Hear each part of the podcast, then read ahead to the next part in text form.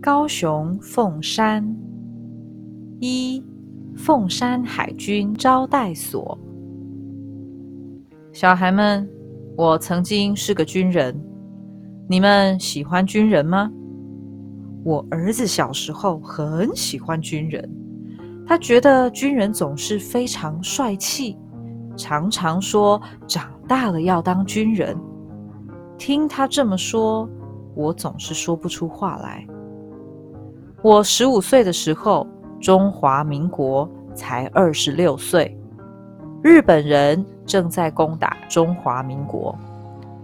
我爸爸是读书人，他说国家有难，需要我们年轻人的热血。刚好那时马尾海军学校搬到我家附近，我爸爸就叫我去读。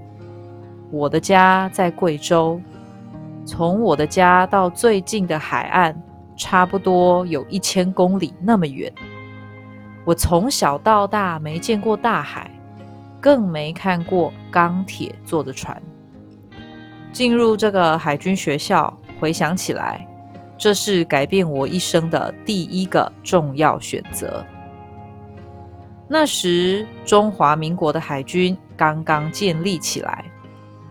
海军学校里的教官都是从外国的海军学校毕业回来的，大多都是很年轻的军官，很爱国，也很有理想。譬如说，训导主任邓兆祥，他是英国读书回来的军官，战争开始后就把太太送回家乡，八年没有联络。他每天比学生早起，比学生晚睡。我们的灯坏了，他自己搬个梯子上去修。冬天很冷，早上洗脸用水几乎结成冰，就有同学偷拿好不容易烧开的水漱口洗脸，被他抓到了。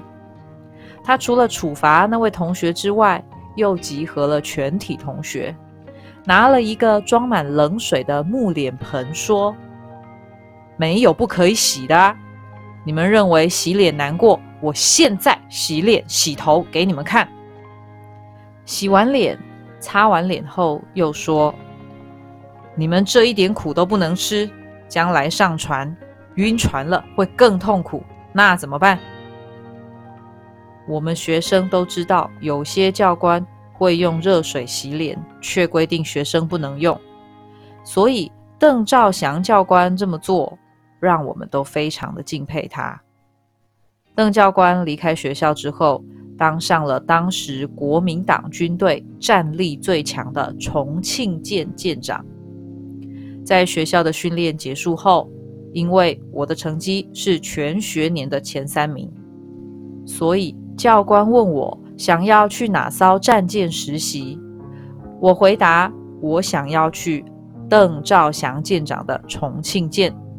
教官说：“他知道了。”我那时并不晓得，这是改变我人生的第二个重要选择。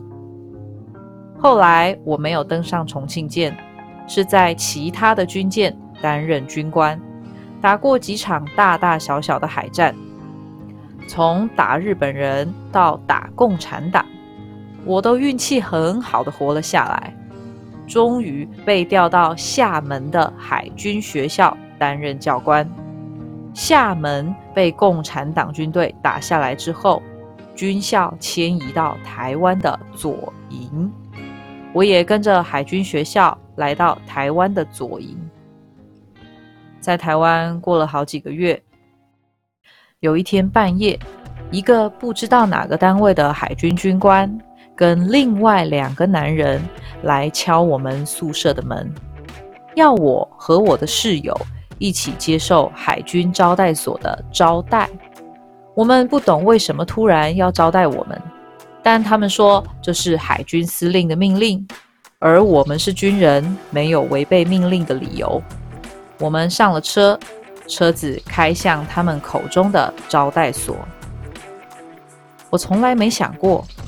在大陆的战争没有杀死我，我却差点死在台湾的海军招待所。进到招待所，他们将我们两人分别关在一个小房间里。我后来再也没有见过我的同事。到这时候，我才知道，所谓的招待所其实就是监狱；所谓的招待，其实就是拷问。我进招待所的第二天，他们把我带到审问室，拿出一张写好的自白书放在我面前，要我签名。我看那张自白书，才知道原来邓兆祥教官带着海军最大的重庆舰投靠了共产党，而且还有许多其他的海军军官和战舰也都投靠了共产党。我从来没想过我会投靠共产党。但这张自白书却把我打算投靠共产党的计划写得非常清楚，缺少的只有我承认的签名而已。自白书上说了，我在海军学校毕业之后就已经知道邓兆祥教官打算要投靠共产党的计划，所以我才会申请进入重庆舰，因为我真的没有做过。所以我无论如何都不承认。我也知道，如果我签名了，那就死定了，因为投靠共产党是唯一死罪。但他们用各种方法逼我承认，像是把我倒吊起来，垫我的生殖器，用湿毛巾把我盖住，让我不能呼吸。把辣椒水灌进我的鼻子里，在我每次忍不住快睡着的时候，用强光照我，让我没办法睡着。有一天，就在我快要受不了而想要在自白书上签名的时候，他们突然把我放了。直到我走出招待所，遇见了以前的老长官，我才知道。原来是老长官跟海军司令保证我绝对不会投靠共产党，海军司令才下令放我出来。而跟我一起被抓进去的那位同事，在一个礼拜前已经签了自白书，隔天就被枪毙了。在那之后，我什么事都不想做，我也不想回军队了。老长官安排我在招待所附近的一间房子里住了下来。我不喜欢跟人接触，也不喜欢讲话，有时候一整天就坐在房子里，肚子饿了才发现一整天什么事都没做。可是什么事都不做也不行啊，也不能老是靠着长官给我钱来生活。后来我在凤山市场里顶了个店铺，开始卖牛肉面，也娶了老婆，生了孩子。招待所的事情我没有跟我老婆、孩子说，他们只知道我曾经当过海军的军官。只是每次我的儿子看到路上有军人经过，说他以后长大要当军人的时候，我什么话都说不出来。二双词亭，观音接炮弹。要不是妈祖娘娘，我们凤山呐，大半都要烧掉了。那时哦，美国的飞机从南边飞过来。应该是要去炸陆军基地、武器工厂跟燃料工厂，可是飞弹丢下来没有一定准的啊！有一颗就往大街这边掉过来，几个胆子大的人想说，反正不会炸大街，就在妈祖庙那边往陆军基地的方向看，没有躲进防空洞。这下好了。看到飞弹从头上掉下来，魂都给吓飞了。每个人抱着头乱跑，也不知道要躲到哪儿去。结果嘞，这几个胆子大的人就在妈祖庙附近抱着头跑来跑去，跑了好一阵子，终于冷静下来，才想到飞弹怎么没有爆炸。他们胆子大，就在街上到处看，是不是炸弹掉下来没爆炸呢？可是哪里都没找到炮弹。后来才听说，有一名美国的飞行员看到，在妈祖庙的上面有一个穿着中国长裙的女人，头发盘成髻。炸弹掉下来的时候，她用长裙的裙摆把炸弹接住，然后抛向海上。要不是妈祖显灵哦！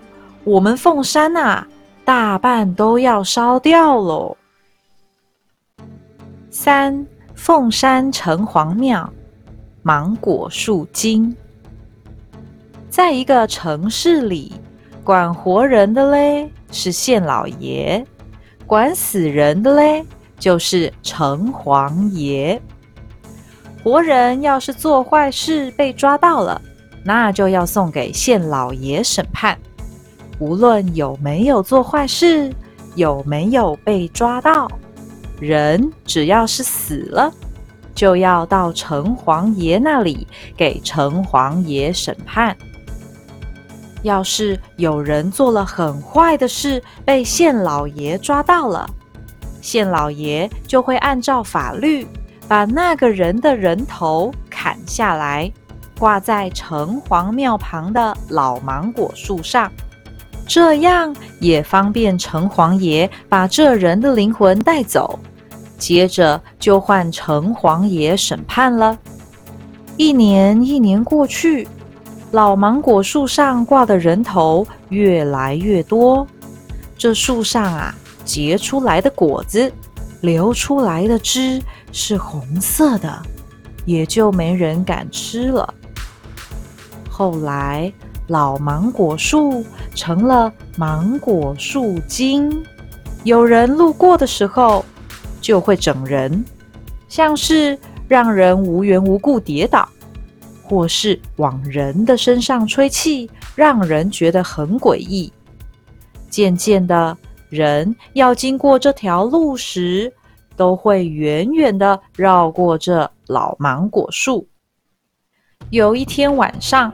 芒果树精一天都没整到人，正无聊着，忽然听见远远的有人在喊着“修霸掌”。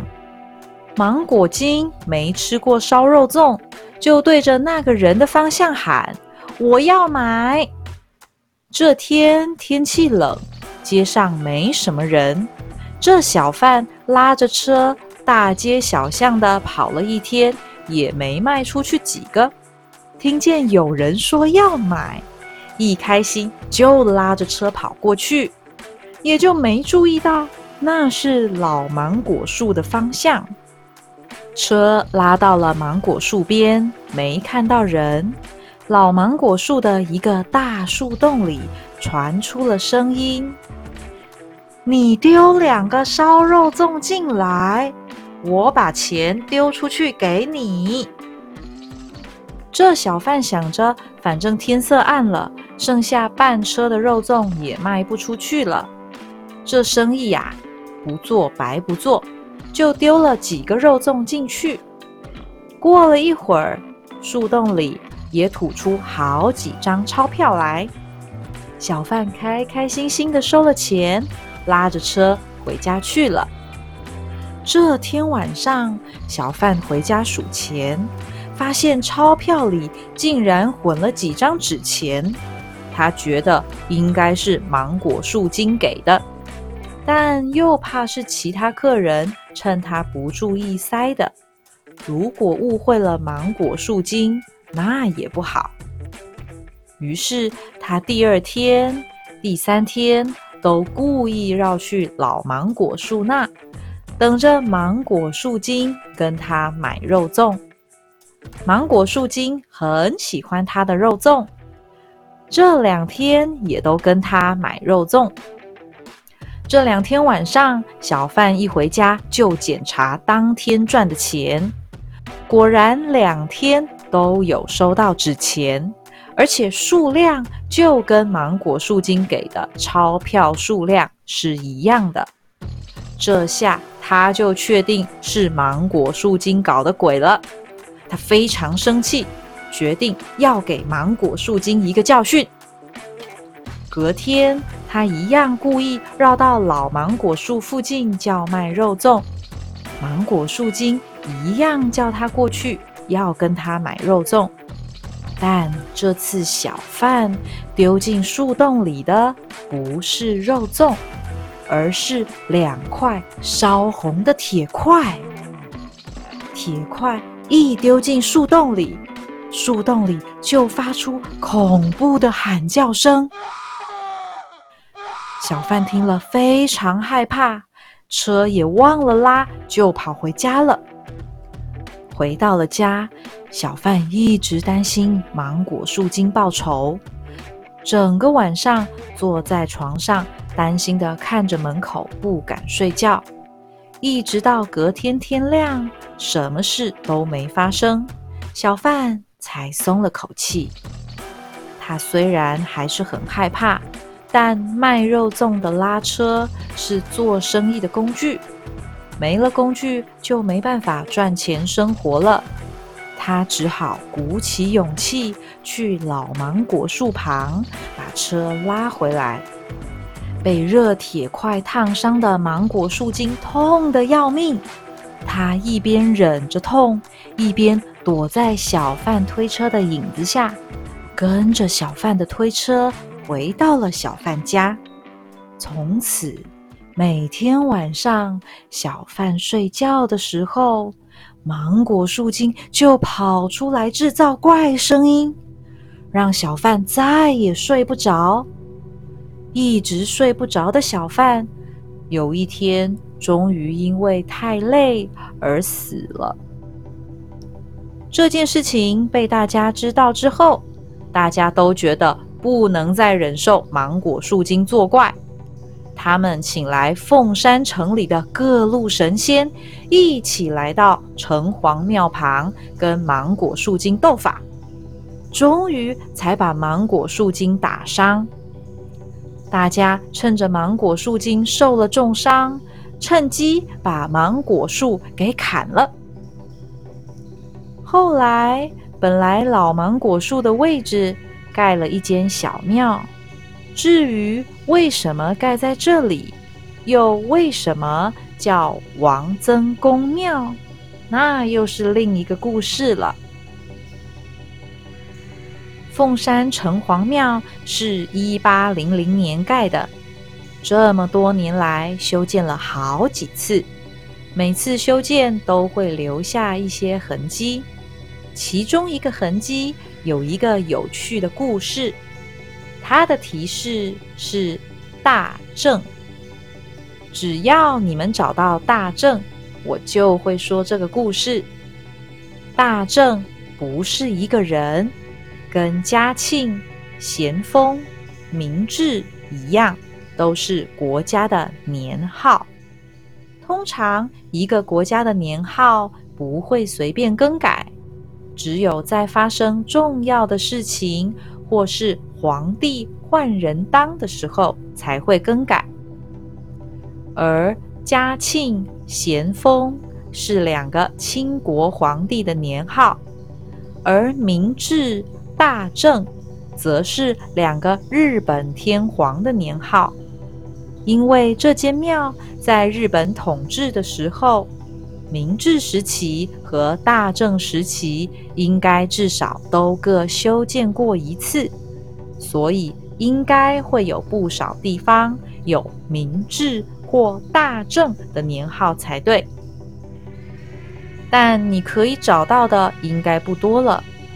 至于为什么不多呢？就等到我们到了曹公庙再说了。